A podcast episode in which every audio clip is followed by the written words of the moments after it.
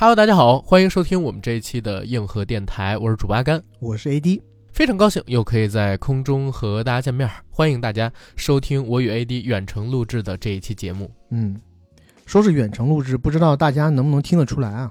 我觉得应该还是听不太出来的。咱们上次的时候，他们不就很多人说啊听不出来吗？然后这一次咱们也是仔细的调对了一下设备，嗯，我觉得应该音质上是能够达到一个天衣无缝的境地的。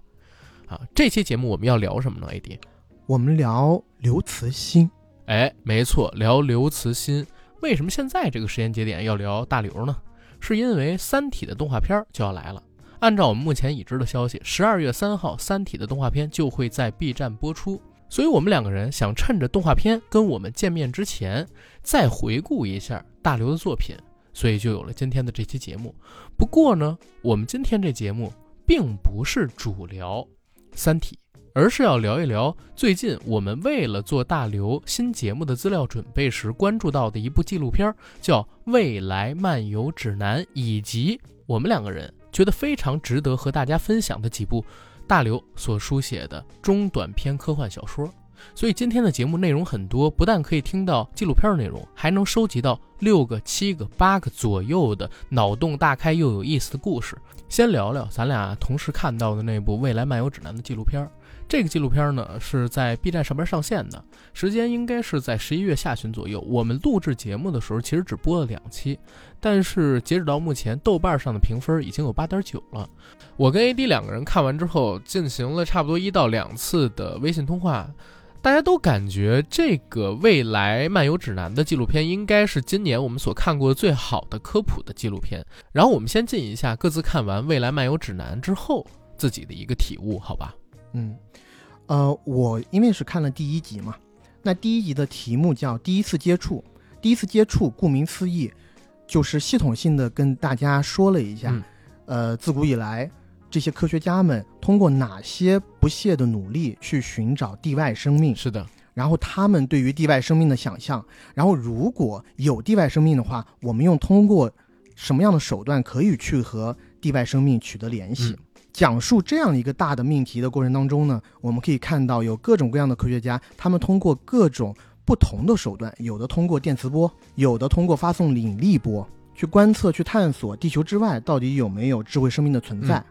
而这当中呢，又穿插着大刘他对于地外生命的一个想象。大刘自己阐述的时候，我觉得特别有意思，因为当你看到很多外国的那些科学家，他们是特别积极主动的，对，去探寻地外生命的，而大刘是和他们截然相反的。而且大刘也说了一个，其实在《三体》里面反复拿出来说的理论，叫黑暗森林理论。那个黑暗森林理论，我当时看到的时候，我也。觉得特别有意思，因为其他国外的科学家说，我们都要和这个外星人展开积极的交流，也许会促进我们人类文明的进步。只有大刘说不要回答。然后他当时在《三体》里边写的黑暗森林理论，大家应该都很熟悉啊。但是如果有一些朋友不熟悉的话，我就稍微复述一下，就是宇宙是一座黑暗森林，每个文明都是在黑暗森林当中前行着的带枪的猎人，因为你不能确定其他。猎人对你是否抱有好感？其他猎人又是否会在未来对你转变态度？所以，当你发现有其他带着枪的猎人的时候，由于你没办法判定未来会产生什么，所以要在第一时间用枪把它解决掉、消灭掉，同时呢，掩藏好自己的踪迹，以防止自己再被别人给发现。因为涉及到两个问题，一个叫猜疑链，一个叫技术爆炸。猜疑链就是刚才我讲的，你不能否认。宇宙当中各个文明都是不熟悉的，是不是会有冲突？是不是会有利益上的纠葛？不能判定对方对你是好意还是恶意，未来又会不会从好意变成恶意？所以一定要第一时间把对方杀掉。而为什么只能杀，不能说藏好自己就行呢？是因为你能发现对方，对方可能因为科技实力还没有你发达，暂时还没有发现你。但是科技的发展并不是线性的，像我们人类就是通过技术爆炸，才在几百年的时间里边超越了过去几千年积累下来的文明成果。如果你看到了一个文明，这个文明现在不如你的科技，但是你放任它发展，几百年内如果产生了技术爆炸，下一次当它发现你的时候，有可能碾死你，就像碾死一只蟑螂一样。不管他对你是善意还是恶意，不管他的科技是发达还是落后，发现了陌生文明。对自己最安全的方式就是把它消灭掉，这个就是黑暗森林法则的核心。对，而且我觉得，呃，刘慈欣老师他这个法则其实是贯穿他创作的始终的。在纪录片里面有介绍到，人类历史上第一次向太阳系以外发射一个电磁，是由前苏联的科学家做出的。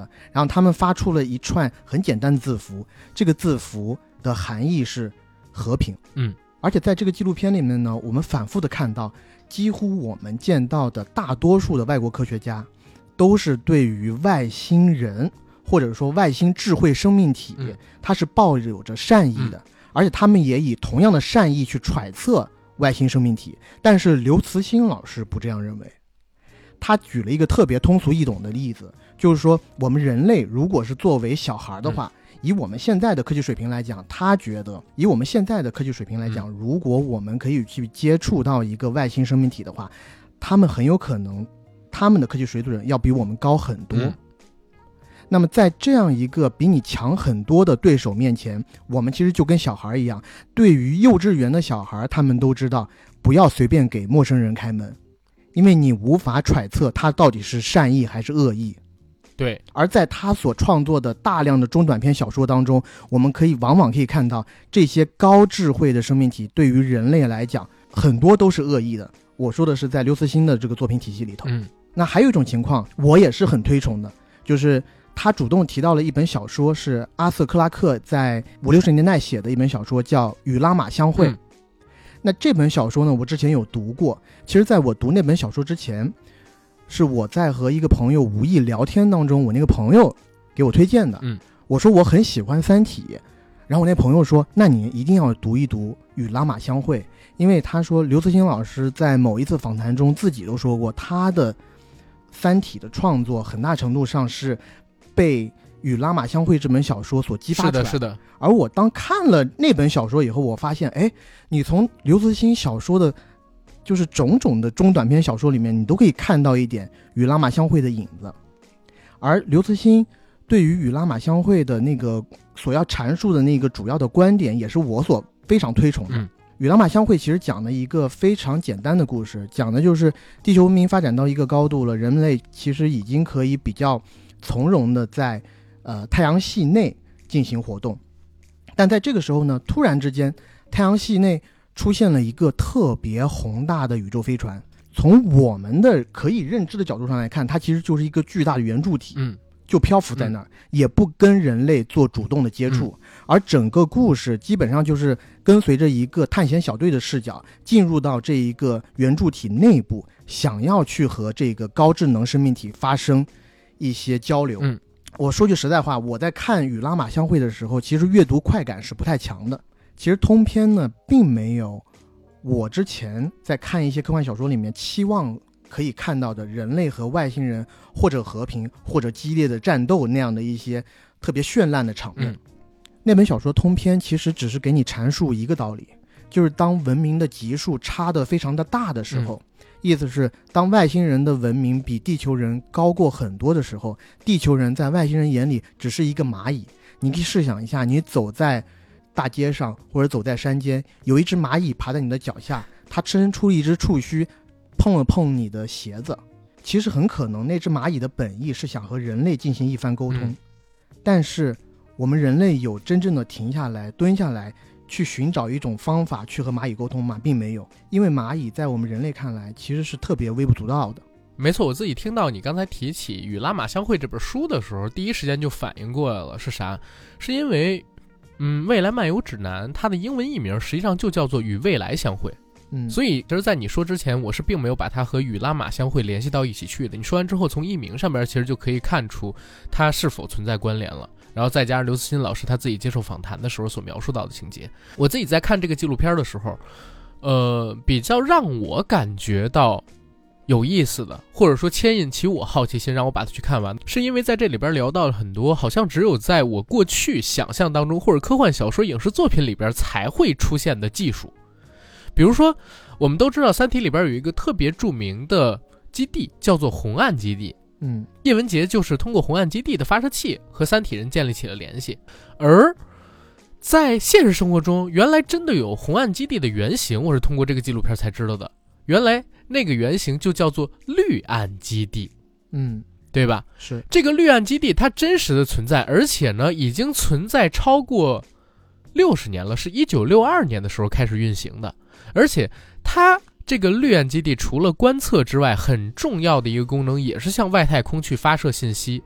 我们人类有一些对外发表和平或者说传递我们文明的消息是通过绿岸基地发射出去的，所以它影响到了大刘的创作，进而在《三体》中出现了那个我们都很熟悉的红岸基地。这是我在这次的纪录片里边看到的。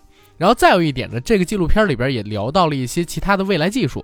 我最感兴趣的是两个，一个是冬眠技术，嗯比如说我们大家都知道，呃，大刘有一本小说叫《时间移民》。时间移民就是因为在未来我们的人类世界呀，资源越来越紧张，人口越来越多，导致人类世界如果再不削减人口的话，就快要灭亡了，就要被挤爆了。那这个时候呢，就出现了时间移民计划。第一批选择时间移民计划的有八千万人，这八千万人呢将被进入冬眠状态。冬眠状态就是通过类似冷冻的技术啊，将他们身体的新陈代谢降到极低、极低、极低的状态。然后呢，然后给他们的休眠舱设定一个时间，这个时间第一次他们设定了一百二十年，一百二十年之后，他们相信等这八千万人醒过来，人类社会将会发展到一个更高的文明，甚至有可能突破地球，已经到达了外太空。那这个时候就不需要再为地球上有限的资源去紧张了。而且这八千万人只是第一批，他们之后没多久就会有第二批、第三批、第四批的。可是没想到大刘描写的这批主角。一百二十年之后醒过来，先醒过了一百人，这一百人到达了一个黑暗时代。什么是黑暗时代？就是整个大地一片焦土，不见天日的乌云遮蔽着整个地球的外部。他们一问才知道，原来在这第一批冬眠人进行了冬眠之后，地球就爆发了核战。而爆发了核战之后，人口大量的减少，但是战争并没有停止，因为科技还在进步，所以战争变成了一种什么样的方式？模拟战争。如果我跟 AD 各自代表一个国家，我们俩要开战了，在那个小说里边描写特别有意思，就是我们两个人需要做什么呢？我要告诉 AD 他的电脑，我手里边有什么武器，有多少人，然后我这个武器呢到达了什么级别的科技水准，然后我最大的杀伤力是多少？你那边也要告诉我你有什么武器，你到达了什么科技水准，你的最大杀伤力是多少？然后我们两个人把我们两个。这阵营里边的所有数据导进电脑里，电脑经过计算算出来谁赢谁输。两个国家，我和 AD 所各自代表的国家就要承认这个电脑计算出来的结果，接受失败那一方应该签订的条约。这是当时那个年代他们选取的一个战争方式。可是，当计算到一定程度之后，很多国家觉得计算可能会有偏差，还是不相信计算结果，依旧实打实的进行了战争。于是，地球变成了黑暗时代。他们说愿意接收这批移民，但是，嗯，醒过来那些人不想生活在这样一个时代，就选择了继续冬眠。而他们第二次醒过，又是几百年之后，这个时代叫大厅时代。大厅时代，地球上已经没有山脉了，地球的地表被一层像镜子一样建设出来的金属啊，或者说材料吧，给覆盖住了。而且这个时代是没有夜晚的。因为地球表面被我们所建设的物质给覆盖住，它都会反光。在这个时代里边也没有了战争，因为人类的文明已经进化到了一个极高的程度。这个时候呢，他们说愿意接待我们这些从过去时代冬眠来的人，但是我们必须生活在一个隔离区里，不能和大厅时代的人类共同生活。那冬眠人又选择了继续冬眠，不愿意跟你们共处。等他们一次又一次的醒过来，最后一次。大概是一万年以后，他们把整个冬眠舱的坐标拉到了最长。一万年之后再醒过来，他们发现地球上已经什么都没了，地球上又长出了郁郁葱葱的草木，又奔跑着各式各样的动物。然后冬眠人的首领告诉其他所有苏醒过来的人说：“我们的世界重新开始了，我们要为了人类的未来而努力奋斗。”这是他讲的那个故事。很多的科幻电影或者说科幻小说里边都有提到过冬眠。但是呢，我是第一次在《未来漫游指南》这部纪录片里边，第一次以一个直观的视角被告知我们现在人类的，呃，冬眠技术发展到了一个什么样的程度。比如说这项科学项目，咱们地球里边现实确实也在研究啊，甚至已经有人呢把冬眠的技术放在了动物身上。目前的进度是我们能把人的核心温度降低三到四度，使人的新陈代谢呢减缓百分之二十到二十五，这是没有什么太多伤害的。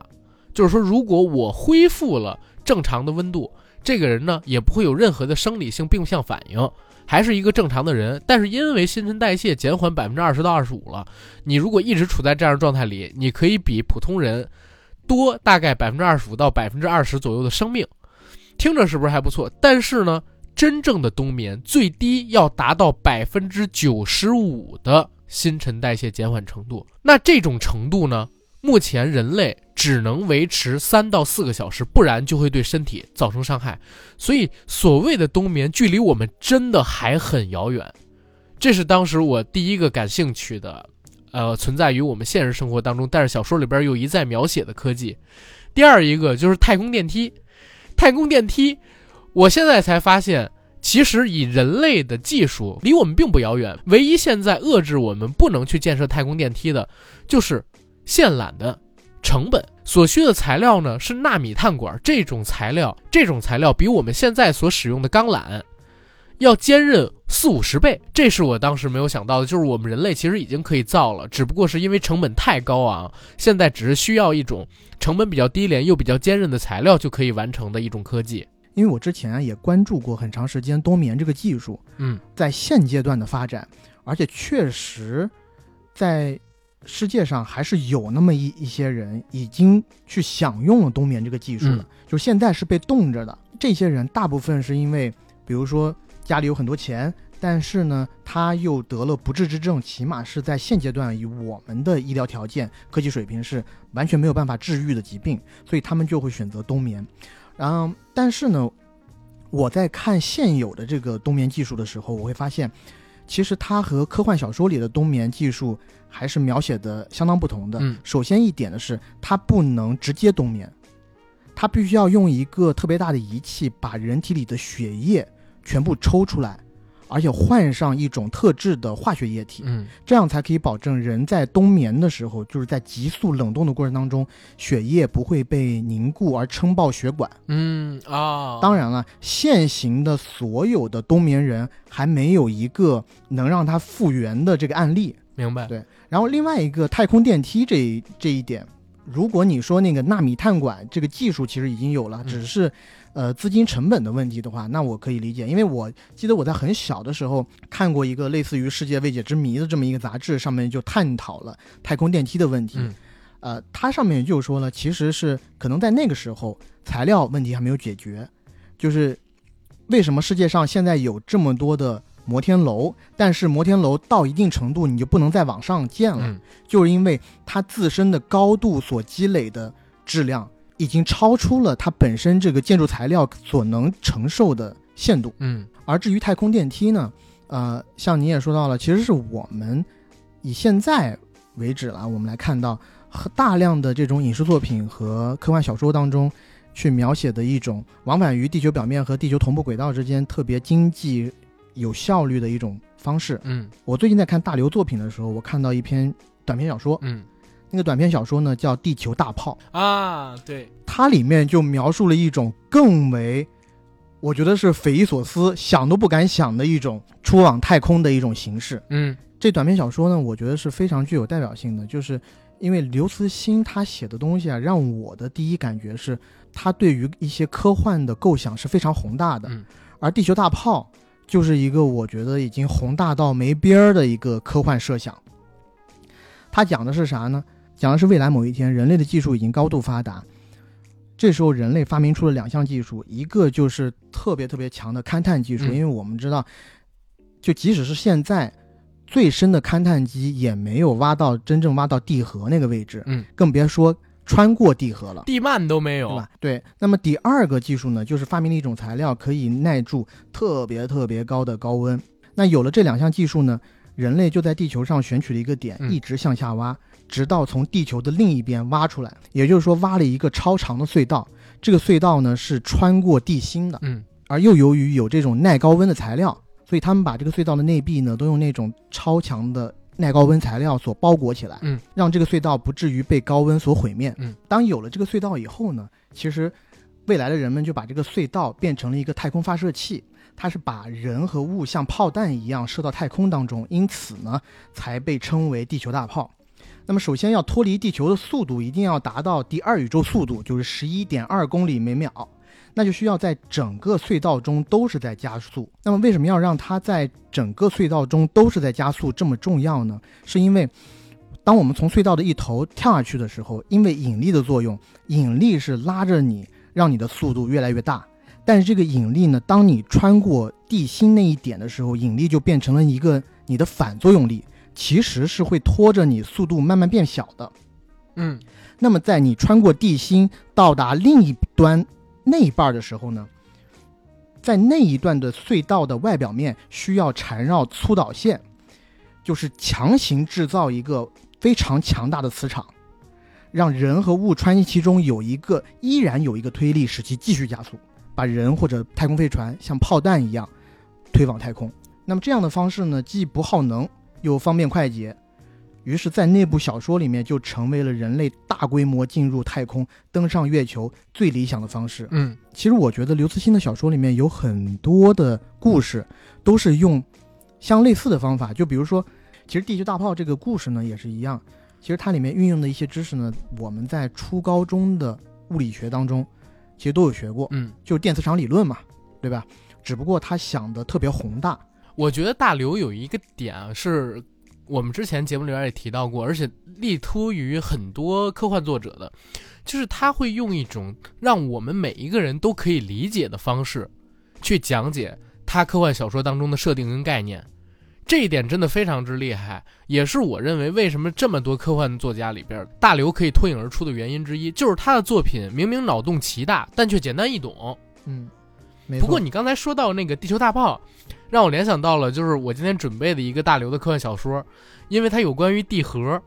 这个小说呢叫《山》，嗯，它的故事是这样的，就是主人公叫冯帆，他是一个特别喜欢登山的年轻人。然后在大学的时候还组织攀岩啊，攀珠峰，但是因为自己实在是太爱登山了。如果大家看过那个什么无尽攀登的话，就会发现总有这样的人，必须要登上去，面对大风大雪也要登上去。结果就因为自己的偏执，有四个队友都死掉了，失去了生命。哎，他为了惩跟坠落一样的吗？哎，对，有点那个意思。然后他为了惩罚自己，他就决定这辈子远离陆地，再也不登山了。所以他就选择了一个离山最远的职业，他来到大海，做了一名水手。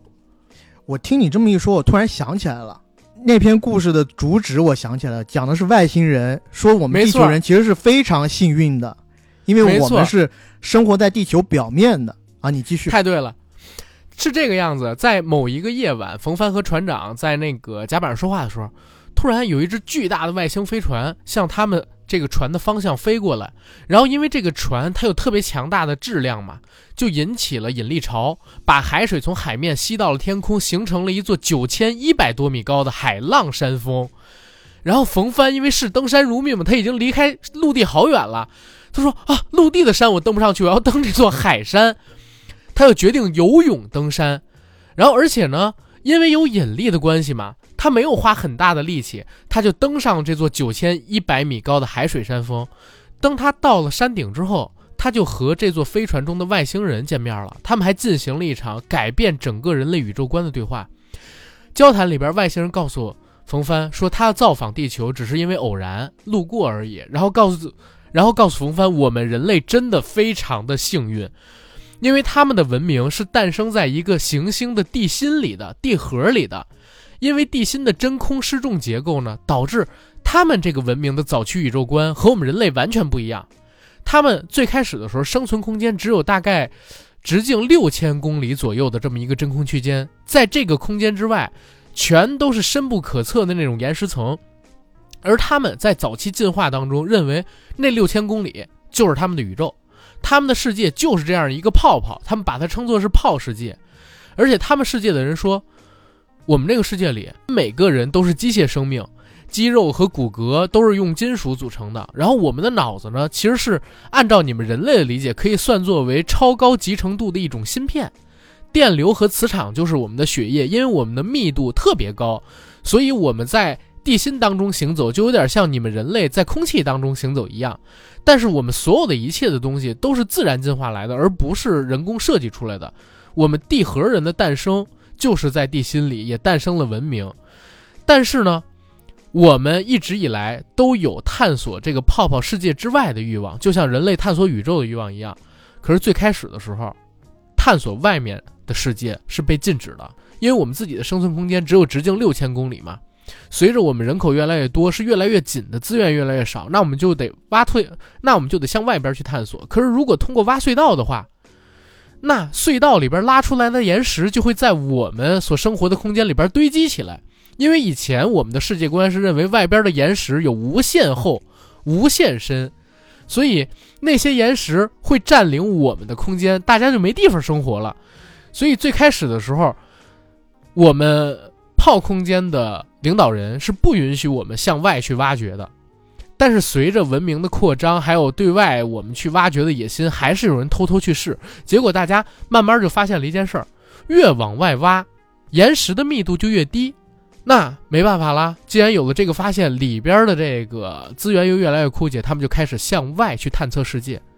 结果第一次探测成功也没成功。成功是啥？他们走出岩石层，但是失败的地方在哪儿？他们到了海底，遇到了水。因为从来没有见过水，生命和他们所组成的这个探险船第一时间就解体了，然后大家都不知道到底发生了什么。后来他们大概是经过十次左右的探索，才最终探索成功，然后发明出了一个叫做引管的东西，把海水给隔离起来，或者说收集起来，发现哦还有这种液态的，呃东西，然后把它隔壁之后，他们终于走到了。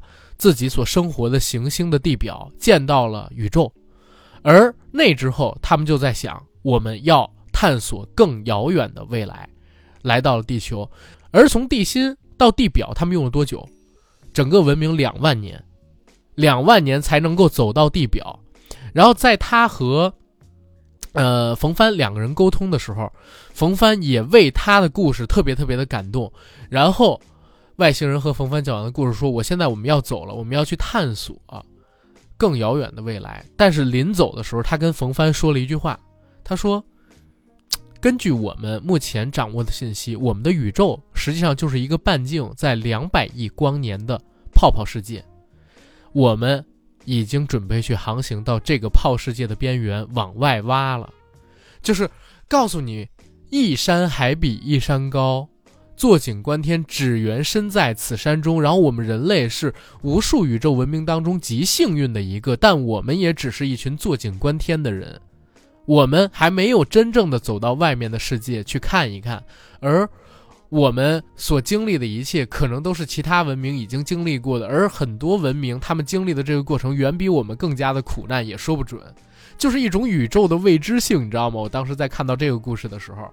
我看到这个故事的时候，就立刻又联想到了我们小的时候对宇宙外面到底有什么的一种想象。果核中的宇宙，对，就是宇宙这么大，可能在宇宙再突破一层，宇宙外面可能又是一个特别小的粒子，是的，可能是别的生物的某一个原子或者细胞的组成部分。对，这种故事就让人联想特别多，因为刘慈欣他好像针对于这种宇宙外面有什么或者文明的生存形态的大跟小。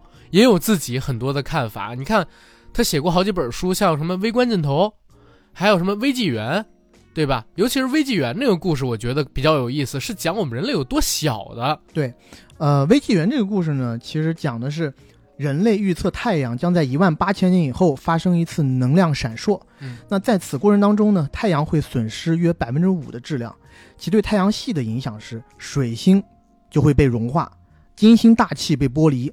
火星表面会由红变黑，那地球表面的温度会升高至四千度，并持续一百小时左右。当太阳恢复原状后，各行星的轨道会因其质量的损失而后移，那地球的气温呢也会随之下降到零下一百一十度左右。那可想而知，这是一次非常巨大的灾难，所有的生命体，我觉得在地球上都躲不过这一次劫难。嗯。为了躲避这次灾难，人类在两个世纪后采取了第一个行动，就是发射一艘恒星级的飞船，在周围一百光年以内寻找可以移民的行星。但是这一个计划呢，其实非常的不成功，因为他们在穿越一颗颗地狱般的恒星的时候，首先没有找到可以移民的行星，第二个是飞船上的船员因为恒星的辐射一个个死去，到最后只剩下了一个人。那么这个飞船呢，在寻找可以移民的行星无果的情况下，它用接近光速行驶二十三年以后开始返程。嗯地球上这时候已经过了两万五千年。当飞船上唯一的幸存者诺亚重新踏上地球的那一刹那，他已经意识到地球上所有的生命都不复存在，地球已经变成了一个彻头彻尾的死星。但这时候呢，一束视频信号却从地面上发射过来。他借着这个视频信号，目睹了大灾难的整个过程。只见天空不断的变换着各种可怕的颜色，地面岩浆也翻滚呐、那大地也因为暴雨化作蒸笼，又被急速下降的气温化冻成冰库。随后，他看到了一个奇异的景象。这个景象是啥呢？这个景象是高楼环抱的广场中人山人海，而正中间呢站着一个漂亮的姑娘，她正朝诺亚挥手，并非常高兴地对他喊：“我们看见你了，你是方舟一号。”那面对这样的一个景象，他其实是十分的诧异的。首先，地球上已经没有了任何的生命，嗯他以为这是一个虚拟现实的游戏，或者是地球在毁灭之前地球人留下的最后一段视频信息，或者是某种 AI，因为生命没有办法生存嘛，但是有可能 AI 还可以生存很长一段时间。嗯，但是呢，又因为画面中的怪异的事情太多了，就是人们在摩天大楼中飞来飞去，而且广场上悬挂着可以食用的巨大的水晶球。在城市所有空间内都漂浮着形状奇怪的物体，而这个女孩呢，是可以和诺亚实时互动的。这个女孩号称她自己是地球的领袖，嗯然后诺亚跟随着女孩的指引，穿过荒凉的大地，找到一个直径不到一米的半球。这个女孩指引他，你要蹲下来去看。当他俯身去看的时候，这个虚拟影像中突然看到一个庞然大物，他才明白一切。原来他看到的所女孩和他所有的同类都生活在这个不到一米的半球里，而由于在微小的环境下重力不会造成伤害，所以人可以在高楼间跳上跳下。那个巨大的水晶球，可以食用的水晶球，其实是一个小水珠，而空气中漂浮的物体不过是空气中的灰尘。人类还在，文明尚存，只不过人类的体积缩小到了纳米级别。嗯嗯这是在这两万五千年当中，人类寻求存活的另外一条途径，就是他们其实研发了两条途径，一个就是向外外探寻，去寻找可以移民的行星；那第二个呢，就是既然地球上的环境会变得非常的恶劣，而他们可以保存下来的可以供人类生存的物质又极为的有限。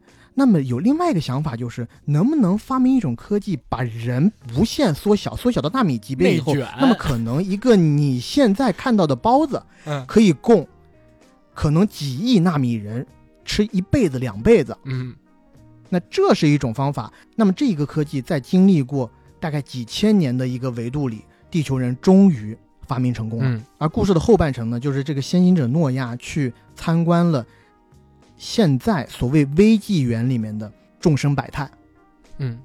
包括在微纪元的情况下，其实他们也会养家畜。以前人类还是像我们这样正常大小的人类，取了一个纪元名字叫红纪元，嗯。而他们相反的就叫微纪元。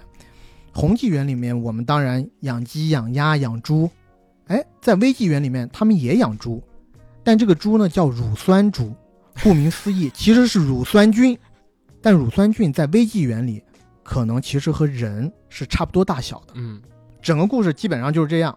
但我觉得它特别有意思的一点，就是在于说，突破了很多科幻小说的一个瓶颈，嗯就是人类一旦发现这种有毁天灭地灾难的时候，要不然就是去火星，要不然就是飞出太阳系。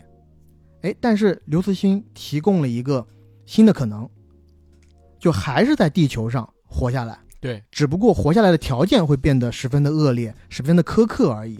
而为了让人类的生活变得不那么的恶劣呢，那么人类主动变小，其实就是像你在上一期节目里面也有提到的，就是缩小、缩身缩小人生那部电影。对，那么在微纪元里，地球生态资源的千亿分之一就可以哺育微纪元的一千亿人。嗯先行者诺亚终于明白了这个微纪元里面的人类反复强调的事实，就是微纪元是无忧无虑的纪元，没有什么能威胁到微纪元，除非是红人。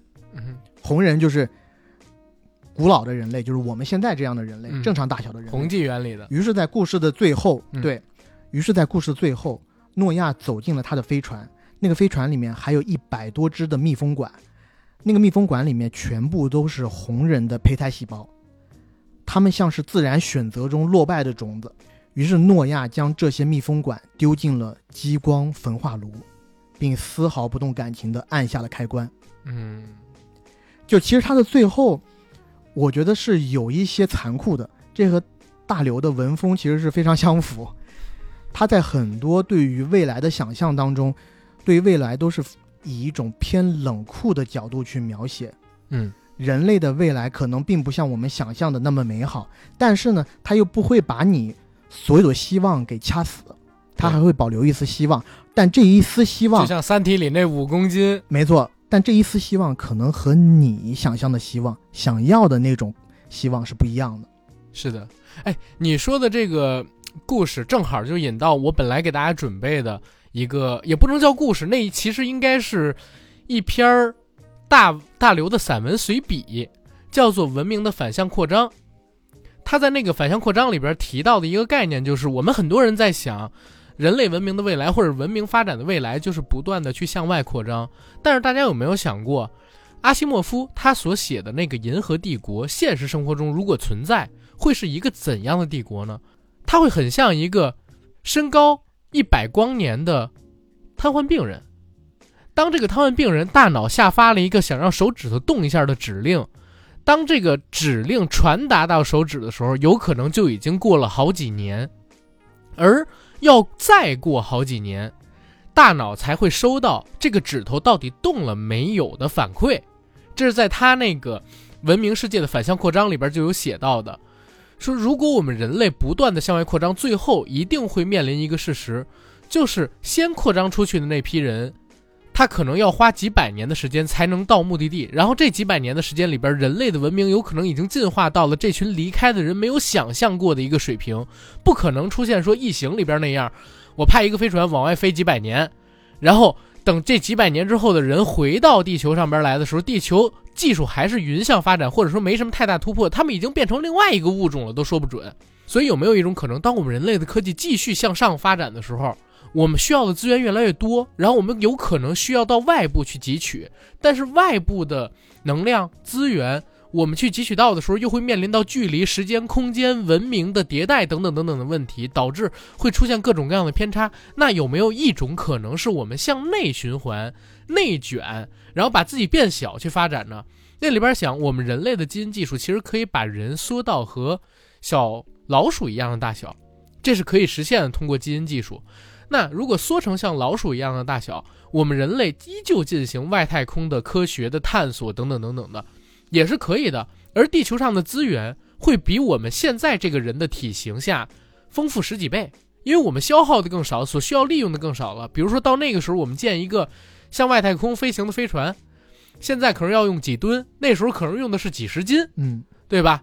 就可以造出了一个，然后再往里去发展呢，有可能把我们人类缩成原子级别。然后当时呢，我看到大刘在那篇文章里边，他还写过一个事儿，其实原子也好，分子也好，甚至是量子也好，里边的内部结构是足以承载人类目前的记忆跟知识的。所以哪怕我们缩小到那个级别，我们人类的智力也不会退化。但是当我们缩小到那个级别之后，我们能调起的资源几乎是无限多的。当我们利用那些资源，将自己的文明发展到一个极高程度的时候，我们依旧也可以选择向外再去进行探索。到那个时候，宇宙依旧是我们可以去闯荡的边疆。就是当时他写的那篇文章，我看到的时候还年纪比较小嘞，还是上大学的时候看的，真的打开另外一个世界。因为之前我们读过的或者说看过的科幻的文学的影视作品，都是讲我们人类建一个特别大的空间站，空间站变成一个星球，像是那个吕克贝松拍的《星际特工》一样。千星之城，也有可能像我们看第五元素一样，我们跟外星人就展开了交流，外星人长得还比较像人。还有就是阿西莫夫的《银河帝国》《沙丘》里边我们未来的那个世界，但是真的，如果你细想一下，大刘提出的那个问题就是会有的，嗯，因为我们太庞大了，哪怕有量子纠缠这样的技术存在。那到了那个世界里边，我们既呃，我们指令的传达，包括我们的科学是如何没有代差的进行传播，都是非常难办到的。反而，如果我们缩小，变成一定的微度。那到时候很多问题都迎刃而解了，而我们依旧可以利用资源去进化、去探索。这个是我当时没想到的。然后你你刚才说的这个微纪元，其实应该就是从这篇文章又衍生出来的一篇真正的科幻作品。因为我刚才说的这个文明的反向扩张，它还不是小说，它好像就是一篇随笔随想，很短很短，大概也就几千字发表出来的。相信影响到大刘未来很多的创作观，然后包括他创写故事的时候的灵感。然后我还有一个特别想给大家讲的故事，其实是乡村教师来的，就是讲有关于我们人类教师的伟大。是我在那是我觉得大刘在自己的科幻作品里边人文属性最高的作品之一吧，我特别喜欢，歌颂了我们教师的伟大，跟人类知识传承、对知识向往，还有知识的重要性。因为这三点写出来了一篇文章，真的特别棒的。乡村教师也是我自己特别喜欢的大刘的作品，因为我自己感觉。呃，这一部中短篇小说其实是他除了《三体》以外，他的情感内核最为丰沛的。因为我在看刘慈欣的作品的时候，大部分他的作品是以想象见长，但是对于人物之间情感的描写呢，其实有的时候是相对薄弱的。我觉得这一点是不是也是跟大刘有的时候他在看待整体人类生命的时候，是以一种比较冷静、客观，甚至近乎冷酷的视角去。观看也是有原因的，嗯嗯，对。那么在你讲乡村教师这个故事之前呢，我可以提一个更短的短片，叫《朝闻道》，是我觉得大刘的短篇小说里面一个非常浪漫的不一样的作品。这个故事的标题叫《朝闻道》，那《朝闻道》的下一句叫“朝闻道，夕死可也”，什么意思呢？就是我早上如果得到了一个真理。我懂了一个真理的话，我晚上死了也 OK，也可以瞑目。这故事的男主人公是未来的物理学家，名叫丁仪。那个时候呢，人类已经建立了一台环绕地球一周的加速器，称为爱因斯坦赤道。那借助它呢，物理学家将实现上世纪最后的梦想，建立宇宙大统一模型。这个宇宙大统一模型呢，是基于大一统理论提出的。那什么又是大一统理论呢？这观点其实最初是爱因斯坦提出的。他认为我们宇宙中的万物应该都可以用一个简单美妙的公式解释和预测出来，用来解释一切的物理现象。丁仪带着妻子和女儿进行环球旅行。那么第二天，这个加速器将会首次以最大的能量运行，用于建立宇宙大统一模型。旅行结束后，丁仪就睡着了，醒来以后却震惊地发现。加速器管道消失了。要知道，这个管道是绕地球赤道一圈的，竟然全没了。原先的地方变成了草地。这时候出现了一位自称排险者的宇宙人，外星人。这个外星人表示，加速器将做的实验会给这个宇宙带来灾难。为了避免宇宙的毁灭，他把这个加速器给蒸发了。那么从这一点可以看到，这个外星人的科技是要远远高于地球人的。那么他们其实是在。地球的诞生之初，就派了一个探测器在地球的外围，一直监视着地球上生命的变化。那么，这个外星人的种族呢，很可能是宇宙中唯一一个掌握了宇宙大统一模型的种族，而有且只有他们知道，这个宇宙大统一模型在被发现的过程当中会引来无边的灾难，所以他们的一个使命就是去在宇宙中。找到所有有生命存在的星球，并且在生命存在之初就在星球上布置探测器，一直监视着生命或者文明的进化。而当他们发现他们观测的这个文明发展到一个有可能探寻出宇宙大统一模型的程度的时候，他们就会出来阻止。而这些宇宙人又是在什么时候觉得地球上的文明是可以达到这个程度的呢？其实并不是在小说中写的，他们建成爱因斯坦赤道的时候，他们要远早于那个时间点。具体有多早呢？是当他们发现，在远古的非洲板块上，有不止一个地球人，那时候可能还是猿人，朝太空望，望的时间超过了十秒。就是当他们发现有地球上不止一个原始生物，在不约而同的某一个时间点，去探寻宇宙的奥秘的时候，他们就觉得这个文明仰望星空，已经有了可以达到探寻这一个大统一模型的能力。那么，因为有这个排险者的存在，所以这就意味着地球文明永远也不会知道大统一模型的真相了。那么这时候，一群最顶尖的科学家，他们为了追寻宇宙的终极奥秘，他们做出了一个非常极端的决定。他们为了追寻宇宙的终极奥秘，要用自己的生命换取知晓宇宙终极奥秘的短暂时间。也就是说，宇宙人最怕的其实就是让这个终极奥秘散播出去嘛。那这群科学家又非常的想知道这些奥秘，所以他和宇宙人谈了一个条件，就是我问你这个奥秘是什么，你告诉我，然后在我知道奥秘以后的十分钟，你把我杀了，不就完了吗？我死不足惜，但是我在死之前，我穷其一生要知道的奥秘，我必须得知道。嗯嗯嗯，那么这么一群顶尖的科学家，做出了这样一个决定，可想而知，各国领导人，对吧？以及这些科学家的亲人们，都用生命想要去挽留他们，但是他们也义无反顾，断然决然地走上了所谓的真理祭坛，其实就是一个半球形的，呃，飞船。为了自己终身所要解开的真理奥秘，献出了生命。具体献出生命是咋样呢？就是一群科学家。以他们的科学分类所划分，比如说，一开始一群生物学古生物学家冲上去问了这个外星人，恐龙到底是怎样灭绝的，然后外星人就告诉了他们答案，而且还给他们播放了实时的录像，就是恐龙灭绝的时候，对他们其实已经是真的录了一段真实的影像给他们看。哇！所以所有这些古生物学家看完录像以后，心满意足的死去。他们死呢，其实就是化为了纯能，就是从物体变成能量，变成了一一个个的光圈，升到太空里面去。然后有很多的数学家一波波的上去问：“哎，哥德巴赫猜想到底该怎么解决？”外星人给他们一一做了解答，然后他们就一个一个的死去。这故事的最后呢，其实是霍金。霍金坐着轮椅登上了祭坛，他问了外星人一个问题，把外星人给问住了。这个问题是宇宙的目的是什么？没想到外星人也答不出来。外星人最后把霍金给赶下去了，说我也不知道宇宙的目的是什么。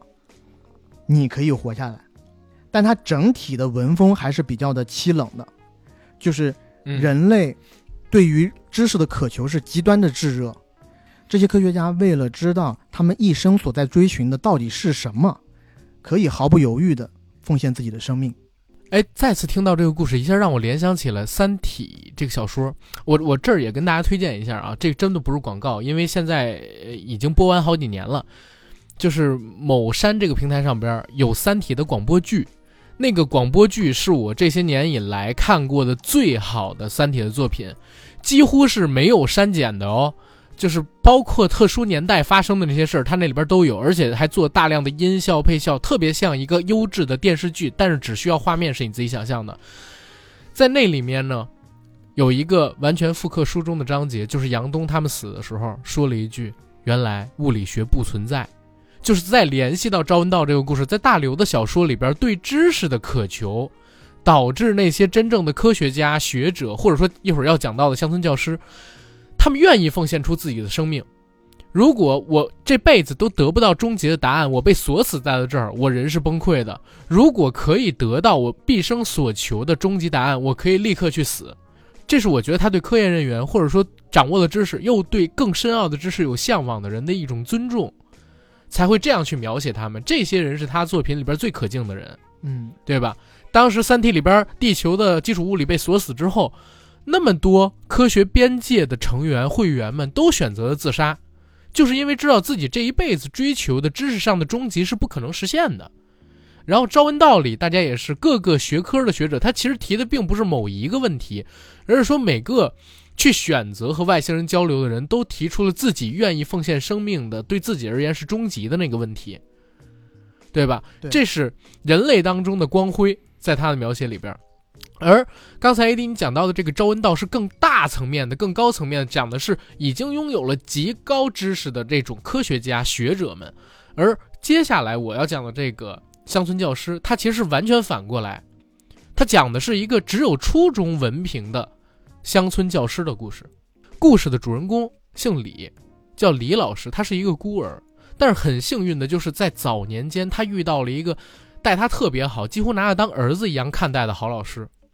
有一天晚上，老师在送他回家的路上遇到了狼，为了保护他，他的老师呢被狼咬掉了半条腿，还有整只胳膊，甚至连整个腮帮子呀都被咬掉了一块儿。临死前，他的老师已经不太能说话了，但是把一种心急如焚的牵挂用眼神儿告诉了他。李老师呢读懂了他的老师的那种牵挂是什么？原来他的老师在牵挂他们当时那个小山村里边的学校里边的学生。所以，李老师初中毕业之后就回到了 那个举目无亲的山村，回到了他老师所牵挂的那所小学，开始了自己的执教生涯。他执教了很多年，但是这些年的执教生涯呢，却并不顺利，充满了各种阻隔。多年之后的某一天晚上，李老师呢，已经身负重病了。但他还依然坚持在讲台上，要为自己的孩子们讲最后一堂课。可是他没想到，这最后一堂课呢，却改变了整个人类，甚至是整个太阳系的命运。我们把目光调到五万光年外的银河系中心，碳基文明和硅基文明，他们持续了两万多年的战争已经接近尾声了。一年前，硅基帝国的最后舰队被碳基文明呢赶到了银河系最荒凉的区域。碳基文明要建立一条长达五百光年宽的隔离带，永久的禁锢起硅基文明。为了防止硅基文明利用恒星蛙跳逃窜出来，所以碳基联邦就决定要摧毁隔离带中大部分的恒星还有星系。而就在此时，碳基联邦呢接到了上级的意愿，这个执行官跟他说。在毁灭这些恒星之前，我们要对这些区域进行生命体的保护和甄别，因为这几万年的战争，我们已经损失了太多的生命。我们要知道，生命是很宝贵、很可贵的，我们要对生命有基本的尊重。所以，碳基的部队呢，就开始对隔离带中有行星的恒星进行了文明程度检测。对没有达到他们规定的文明级别的行星呢，就实行了毁灭。用的是什么？用的是基点炸弹。经过一连串的扫描，他们终于来到太阳系。然后舰队统帅呢，立刻赞叹：“哇，太阳系真是一个完美的星系，完美的生态结构。”而为了探测太阳系，他们把探测仪器发送到了地球上。而这些探测仪器落到哪儿呢？其实就落在了那所乡村小学的周围。然后让我们再把目光调回到李老师所在的那个乡村小学。李老师正在上最后一节课，然后他回想起自己支教多年经历的这些事儿。他自己本来是外乡人，为了办好小学呢，他其实把全村人都得罪了。在那个年代，他挨家挨户的拽着孩子，逼着孩子的父母让孩子入学。如果孩子没学费，他甚至要自己帮忙垫学费。但是村里边的成年人没有一个感激他的，因为这里人都觉得啊，学那点知识还不如到家里边去务农，或者说到县里边帮忙去赶集，这样赚来钱不是更来的实际吗？为了给孩子修校舍。李老师呢，还多次到县里边去申请资金跟补助，结果款子到了村里，村里边的人呢，居然要拿着钱请戏班子唱戏，他拦都拦不住，最后还是请了县里的领导，才把钱从村里要回来。可是导致村里边人对他更反感了。可是李老师就是一个真的爱学生如爱自己孩子的这么一个人，这些东西都没有阻止他对学生们继续传导知识。哪怕有的时候，他看到村里人呆滞的目光、对视的麻木、对现状的麻木，也会产生一点点的绝望情绪。中间还讲了几个事儿，说其实呢，村子因为环境不好，县里曾经拨过拖拉机，县里边曾经调过拖拉机分配给村里，可是村里边人呢，因为拖拉机的分配权闹了不和，最后怎么办？居然把那台拖拉机给拆了，有的人拿了铁，有的人拿了轮胎。有的人拿了导把儿，把这拖拉机给分了，完全没有用到灌溉呀，或者说种田上边去。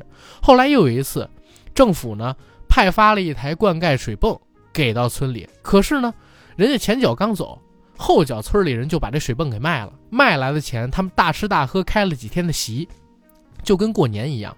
再到后来，村子里边为了修庙，还要拆学校，李老师拼死去抵抗，还被打断了三根肋骨。还好被好心人抬去了医院，把这病给治了。可是刚治好肋骨，却发现一个事儿是什么呢？自己得上食道癌了。因为多年的这种生活太艰苦。不过那个时候还是食道癌早期，可李老师没办法负担起两万元的医药费，他自己就果断放弃治疗了，还把自己身上仅有的两千元，因为知道是绝症嘛，给了孩子们买书。因为他一直觉得上过学的孩子跟没上过一天学的孩子就是不一样的。他也知道。没有文化，人就会变得下作，穷山恶水，当然会让人灰心。但是村子里边因为没有文化导致的麻木，才是让所有人都会感到绝望的根源。所以不管怎么样，一定要在他还活着的时间里边，让孩子们学到知识。就这样，哪怕得了食道癌，他还依然坚持任教。等到自己的生命即将油尽灯枯的时候，他把孩子们又叫到一起，给他们上了最后一堂课。而最后这堂课其实是物理课，他给孩子们教了他在初中的时候老师教他的牛顿三定律，而且在教的过程当中，一遍又一遍地叮嘱他们，这些知识你们一定要读会背会。可谁也不知道，正好是这最后一节课，改变了整个人类和太阳系的命运。碳基文明不是刚才说向地球发射了探测器吗？这些探测器正好落在了学校的周围。落到学校周围之后，他们发现，哎，这个学校里边全都是人类。但是，于他们的自己的观点，不知道这些人类是孩子还是成年人。总之呢，他们利用自己的探测器和复制仪，把这些孩子的数学模型给复制出来了。复制到了宇宙当中，他们的面前，然后开始向他们进行测试。这个测试呢是宇宙文明层级的测试。他们先用了三 C 等级的文明测试。第一题说的是，请叙述你所在的星球生物进化的基本原理是自然淘汰还是基因突变？那些孩子们的数学模型就茫然的沉默着。第二题，简要说明恒星能量来源。这些孩子还是沉默着。一连几道题，孩子们依旧沉默。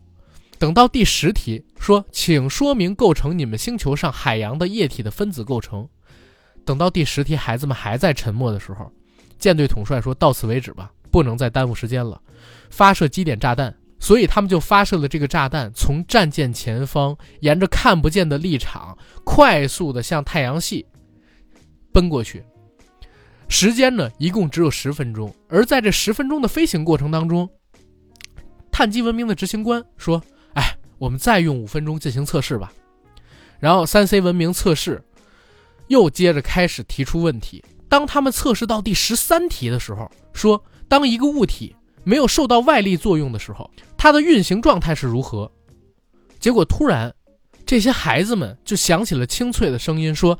当一个物体没有受到外力作用的时候，它将保持静止或者匀速直线运动不变。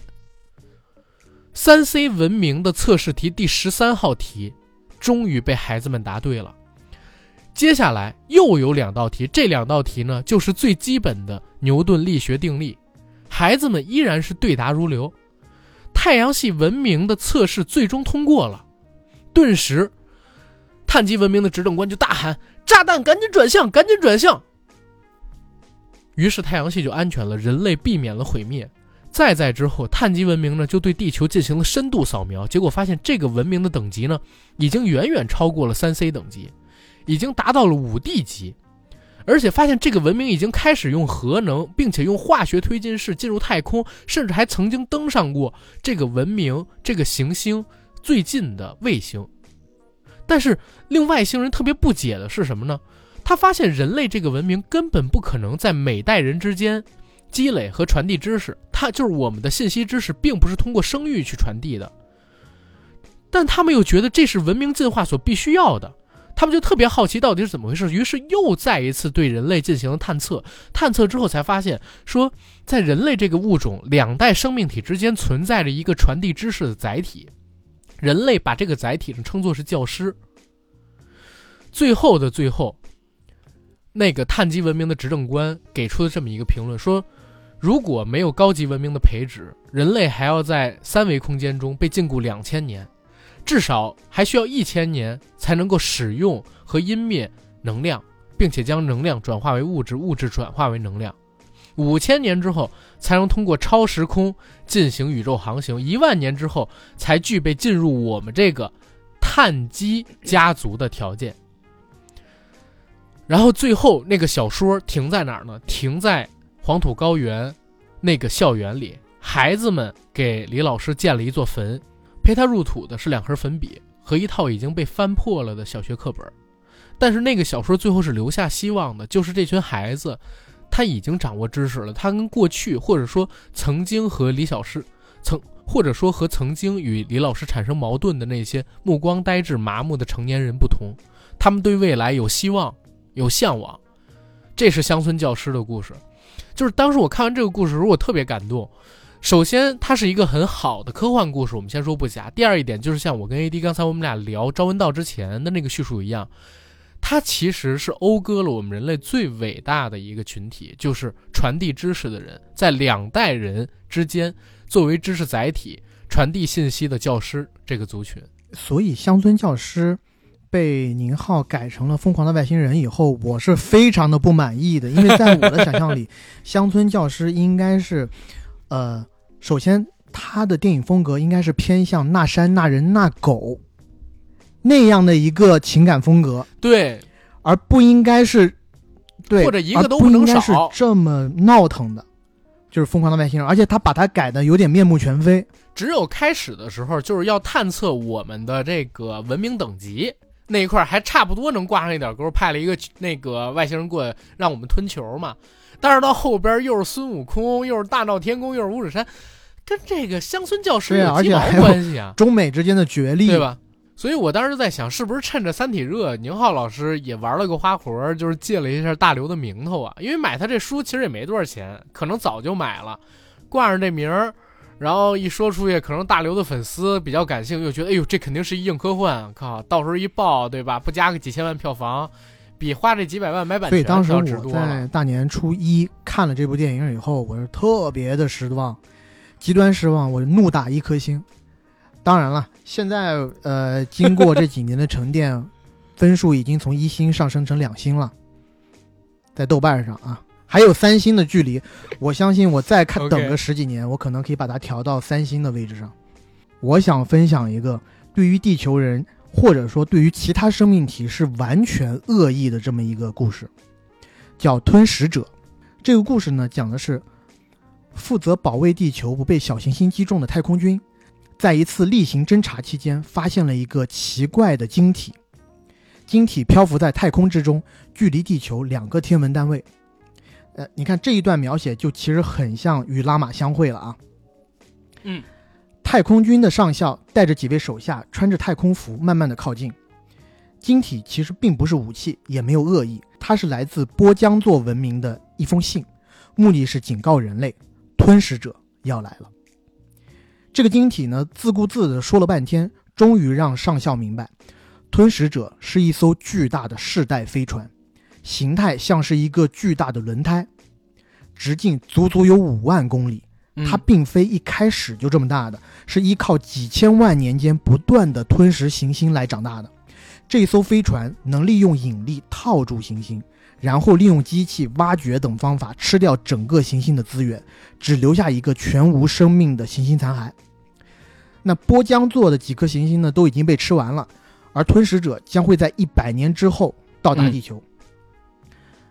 就当人类还在争论这个消息的可靠性到底是真是假的时候，吞食者已经派出了一个使者来到地球。哎，先礼后兵啊，其实他们还是挺讲礼貌的。使者身体庞大，有十米高，嗯，形象有点像蜥蜴，自称达雅，人们则亲切地称他为大牙。大牙到达地球后啊，联合国代表与他展开了谈判，但是他呢却无比轻蔑地称人类为小虫子，而且直截了当的说明了吞，而且直截了当的说明了吞食帝国的意图，地球将会被吃掉。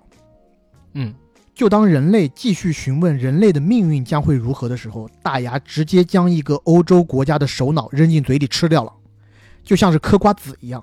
其他人沉默不语。嗯，唯有太空军的上校还算冷静。他问大牙：“你为什么敢随便吃人啊？不怕有毒吗？”但是在一番唇枪舌剑之后呢，话题就回到了人类的命运上。大牙就表示，人类的味道还可以，可以作为吞食帝国的家禽被饲养起来。可以无忧无虑地活到六十岁，然后被吃掉。那这时候呢？联合国试图说服大牙，邀请他前往非洲查看一处五万年前的人类城市遗迹，想要用人类文明的古老和不易来感动吞食者，却被大牙说得哑口无言。大牙举了个例子，这个大牙呢，从地上的土堆中挖出了几百只死去的蚂蚁。给在场的人类讲了一个这个蚂蚁王国励精图治的故事。其实这些蚂蚁啊，早在数千万年前就已经存在于地球之上。他们经历了温暖的白垩纪，挺过了大灭绝，走过了冰河纪，在猛犸象的白骨之中再次构筑起辉煌的文明。这个文明持续了很多很多代，有着非常复杂的社会结构。而这样一个堪称伟大的文明，却被人类的挖掘机在仅仅三个小时的时间中灭绝。所以大牙说：“不要和我们谈道德，在宇宙中，道德没有任何意义。而你们的文明，也就像这些蚂蚁的文明一样，没有任何意义。”你看，这是又一次刘慈欣提出了蚂蚁这个概念。而蚂蚁这个概念呢，在《三体》中也有多次提到。但上校提出了他的观点：人类没有别的选择，只能战斗。啊，人类要战斗，人类要战斗。其他人说道：“那怎么打呀？吞噬者比我们强这么多，我们不可能战胜他的呀。”上校说：“我们有波浆做晶体，晶体为我们带来了非常重要的一个信息，那就是吞噬者其实是有弱点的。吞噬者太大了，他在加速的时候无法承受过大的加速度，而波江人已经了解到了这个加速度的数值，只不过他们知道的太晚了。”上校利用这一点去和大牙谈判。被我们不想所有人都跟吞噬者离开，我们还想要保存少部分人留在太阳系，重建我们的文明。大牙同意了，问人类要待在哪儿？人类代表就说我们要待在月球上，毕竟你们也不吃月球，月球太小了嘛，你们也对吧？也看不上。大牙最后就答应留十万人待在月球上，却要求人类必须帮他们把月球推开。方便吞食者吃掉地球。人类表示太难了。大牙说时间还很长，还有一百年的时间呢。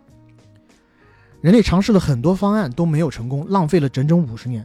最后不得已之下，他们想到了一个办法：用五百万枚核弹埋在月球的一面。他们将在吞食者到达后按计划，嗯，他们将在吞食者到达后按计划依次爆炸。利用炸出去的一部分岩石产生的动量，使得月球加速。而他们在前五十年实施的那个方案，就是在月球的一面建立多座行星发动机。但是那个方案呢，因为人类在前五十年当中没有突破一定的技术壁垒，所以没能实现。当我看到这个故事这一部分的时候，我觉得隐隐约约有觉得《流浪地球》是不是在这个故事之后写的？有可能，很有可能。一百年过去了，上校也已经成了元帅。那因为科技的发展，到那个时候人类已经可以活几百岁了啊！上校本人也已经一百三十五岁。吞噬者终于来了，月球也同时开始加速，爆炸已经开始了。大牙才后知后觉地问：“哎，爆炸已经开始了，但是你们不是说要放十万人在月球上吗？现在月球上可没有十万人啊！你们什么时候才上去？”元帅却在此时宣布：“地球人。”向吞噬帝国宣战，大牙这时候才明白过来，原来一切都是阴谋。人类生产出这么多核弹，且都埋在了月球的底层里，显然不可能来攻击吞噬者了。但是元帅更明白，直接用核弹攻击，恐怕全部都会被拦截。现在加速后的月球整个的撞上去，吞噬者的大轮胎除了躲开，也没有第二种方法了。就在这一部分内容里面，你也可以看出一点点《三体》的内容，就是当水滴攻击人类舰队的时候，当科技发展到一定程度，其实最强的攻击武器往往是最简单的力学公式，就是用纯动能打你。撞你，撞死你。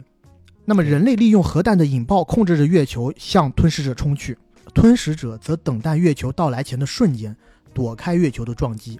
按照人类的计算，吞食者的加速度即使到达极限也躲不过。可是呢，吞食者居然在最后一刻爆发出了四倍于极限值的加速度，躲开了月球的撞击。即使如此，吞食者的这个飞船啊，却也真的撕裂了。在最后的一刻，吞食者孤注一掷，驾驶飞船冲向了地球。当吞食者这个嗯摇摇欲坠的飞船已经行将四分五裂之际，他们终于套住了地球。他们利用地球的引力拉住了飞船，使飞船没有最后的分裂。人类还是失败了，地球最后还是被吞噬了。但是，故事并没有结束。在战后的两百三十年，在飞船中休眠了很久的元帅和其他的战士，回到了终于冷却下来的地球。他们发现地球竟然没有变成完全的残骸，还残留着少量的水和大气。原来吞噬帝国在那一战之后遭受重创，耽误了大量的时间，而他们必须尽快的赶去另一个星系，所以没有能够充分的咀嚼地球。那么在故事的最后，这个大牙更是语出惊人：吞噬者。所谓的吞噬者，并不是外来的闯入者，而是同样在地球上产生的文明。一亿年前，他们就在地球上繁衍生息，但是他们数量庞大，对环境的破坏也十分剧烈。他们破坏了地球，吃掉了火星上刚刚形成的生态系统，造成了白垩纪晚期的大灭绝。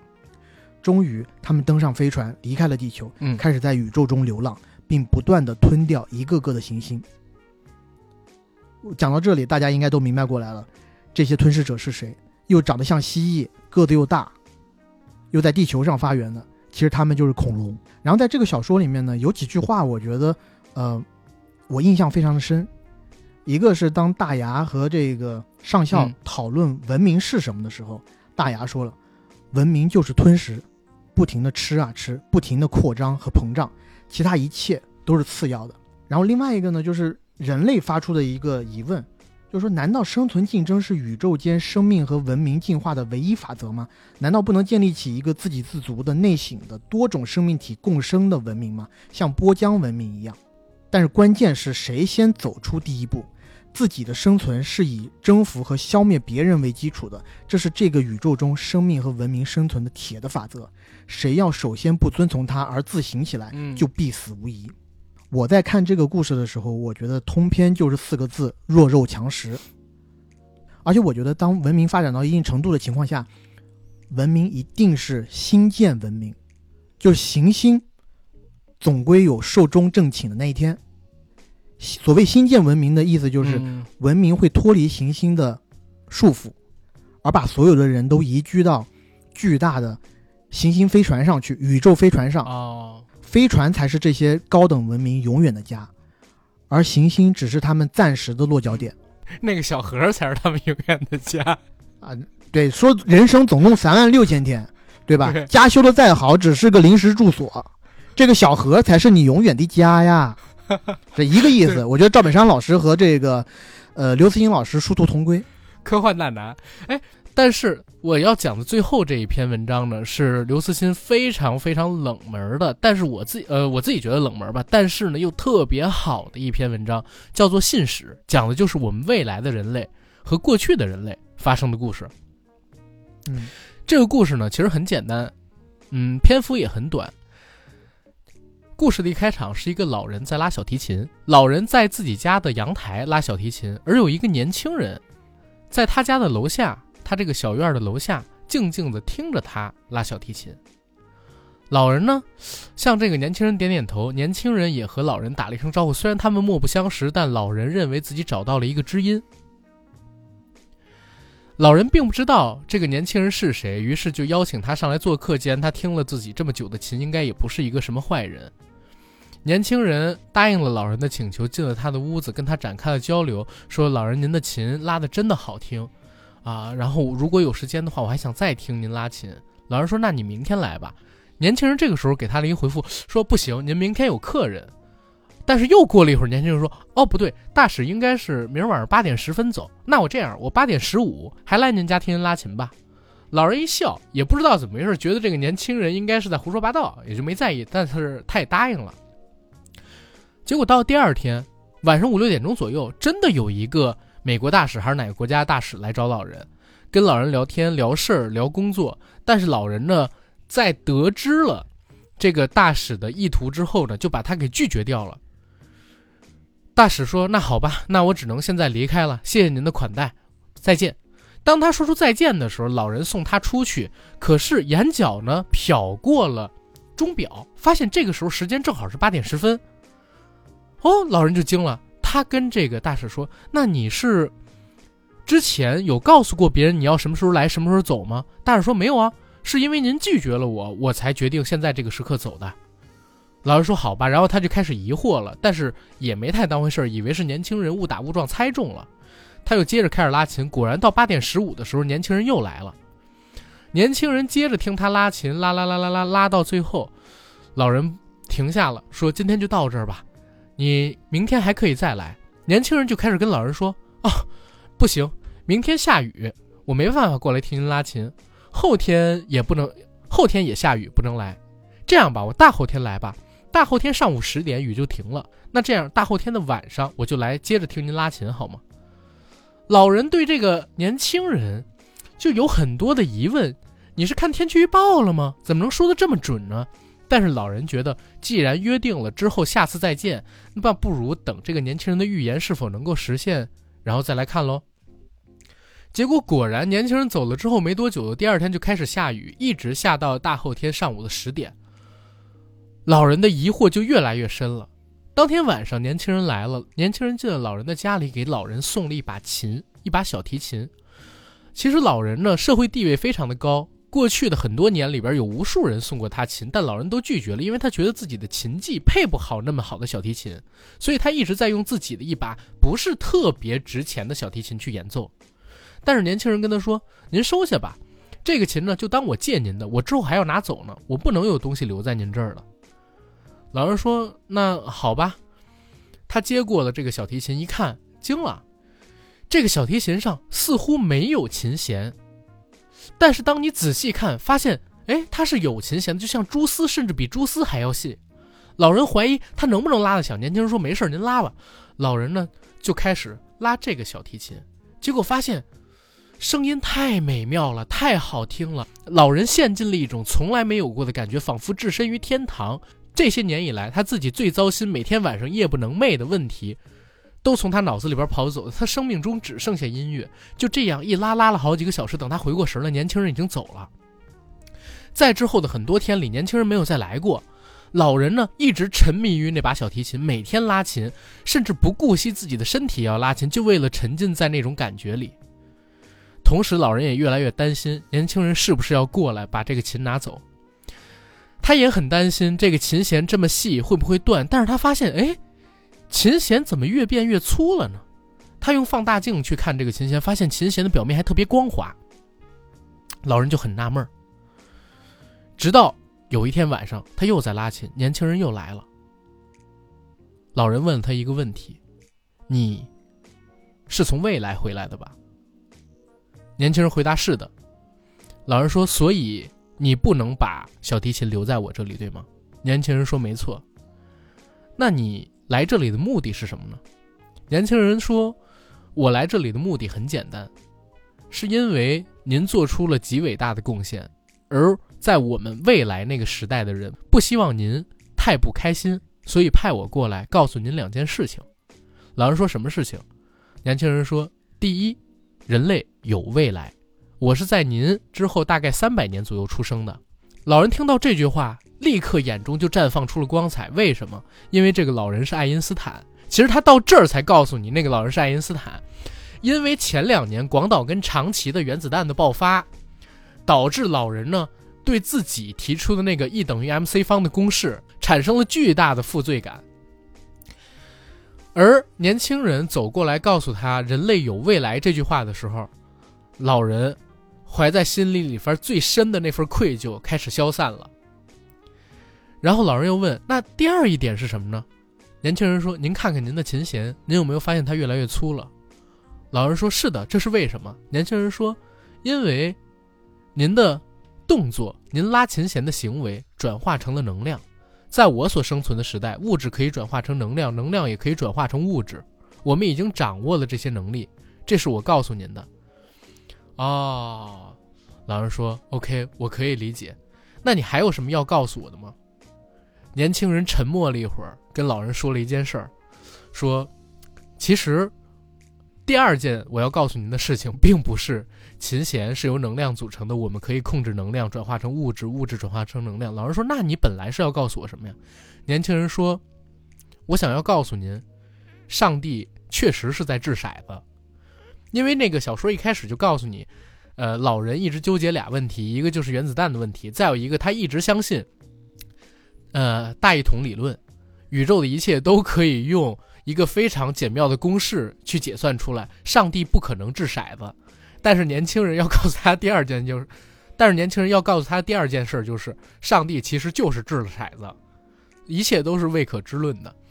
然后年轻人说：“我不能够留下任何的东西在这里，所以小提琴要还给我，我要离开了，我还要继续去拜访其他几位。”对。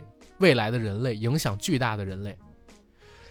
老人说：“那好吧，那你离开吧。”年轻人走了。年轻人在走的时候，其实有一个内心的反应的在书里。这个反应是什么？就是他还没有告诉老人一个事儿，就是为了把对未来的影响变到最小，年轻人都是被派到了他要去探访的那几个人生命最后的一段时光了。所以他见到了爱因斯坦，就代表爱因斯坦马上就要死了，只是为了让他死前开心一点儿。告诉他这几件事情，然后最后的那个结尾是描写年轻人怎么离开地球的。年轻人脱下了那个年代的衣服，就是上个世纪四五十年代他为了接近爱因斯坦穿的那些，露下自己的紧身服，然后年轻人就开始越飞越高，越飞越高。但爱因斯坦眼毒啊，他发现年轻人并不是飞，而是因为地球在自转，年轻人以一个匀速的状态。保持在空中静止不动，所以它离地球越来越远了。那个故事到这儿就结束了。就是我觉得这几篇小说都是很有人文情怀的，虽然它很短，但是是很有趣的故事。嗯，我记得我在看信使的时候，最开始他有一个描写，就是以色列的国家官员找到了这个老人，请他去做以色列的以色列的大使，找到了这个老人，要让这个老人去做以色列的国家总统。但是老人拒绝了，然后当时我还在想这人是谁啊？因为你看的时候，最开始看的时候也不会把他带入，这是一个历史当中的一个人物，嗯，你只知道他是一个以色列的犹太人，嗯，然后到最后，我觉得他那一番抖的特别好，就是当大刘说出来这是爱因斯坦的时候，你有一种恍然大悟的爽感。我觉得这个其实拍一个那种偏文艺的小短片，其实挺好的。对。但是也有一个问题，如果真的拍成影像化的话，大家一看这造型就知道他是爱因斯坦了，就很难再做到这种给你翻一番的感觉，对吧？对，或者是他一直背对着观众。没错，没错。反而在你看那个书的时候，你开始不知道他是谁，但当最后这一番出来的时候，你会觉得，对呀，除了爱因斯坦还能是谁呢？以色列人，然后被广岛长崎的事儿纠葛着自己。然后专门未来的人为了让他开心一点就过来，然后他纠葛的那另外一件事大一统理论，还能是谁呢？对不对？所以这篇书其实你回顾下来，不但是有人文色彩啊，还是一个非常有意思的，甚至有一点点幽默向的作品，给了你希望。就是大刘的很多作品里边，其实是像 AD 刚才说的所有作品一样，冷冰冰的，像机器一样的去处理人物之间的关系跟生命。但是呢，偶有的几篇作品，像《乡村教师》啊、《朝闻道》啊，以及刚才我们提到的这篇信使，它其实都是饱含着情感的、热烈的情感的。你看，我们今天短短一个多小时的时间，其实我们聊了超过十个大刘的中短篇的科幻作品，而且是我们自己觉得有意思、值得跟大家分享的。这都只是中短篇，如果是长篇的话，可能我们根本就讲不完。所以我觉得。到现在这个时间节点啊，我们节目在收尾阶段，大家已经听到这儿的，已经听到这儿的听众朋友们呢，可以借着我们这一次的推荐，第一是去读一读我们刚才跟大家讲的几个故事。再有一个呢，就是大家可以借着我们的推荐，去看一看我们在开篇的时候提到的《未来漫游指南》这部纪录片。其实现在已经推出了两集，我相信等我们节目上线的时候，第三集也已经推出了，一定能打开诸位的视野，带大家在《三体》动画片正式播出之前，更理解大刘的科幻的根源从哪里诞生，然后他对于未来的畅想究竟又是怎样的，对吧？嗯，然后节目的结尾，我做个广告呗，艾迪。来，我们的节目《硬核电台》已经在全网各大播客平台同播出，欢迎各位收听、订阅、点赞、打赏、转发。我们也欢迎在微博和微信平台搜索“硬核班长”以及 “AD 钙奶爱喝奶”，关注我们的官方媒体账号。想加群的加 J A C K I E L Y G T 的个人微信，让他拉您进群，和我们一起聊天打屁。想看我们视频的，可以搜一搜“硬核班长”哦，有惊喜。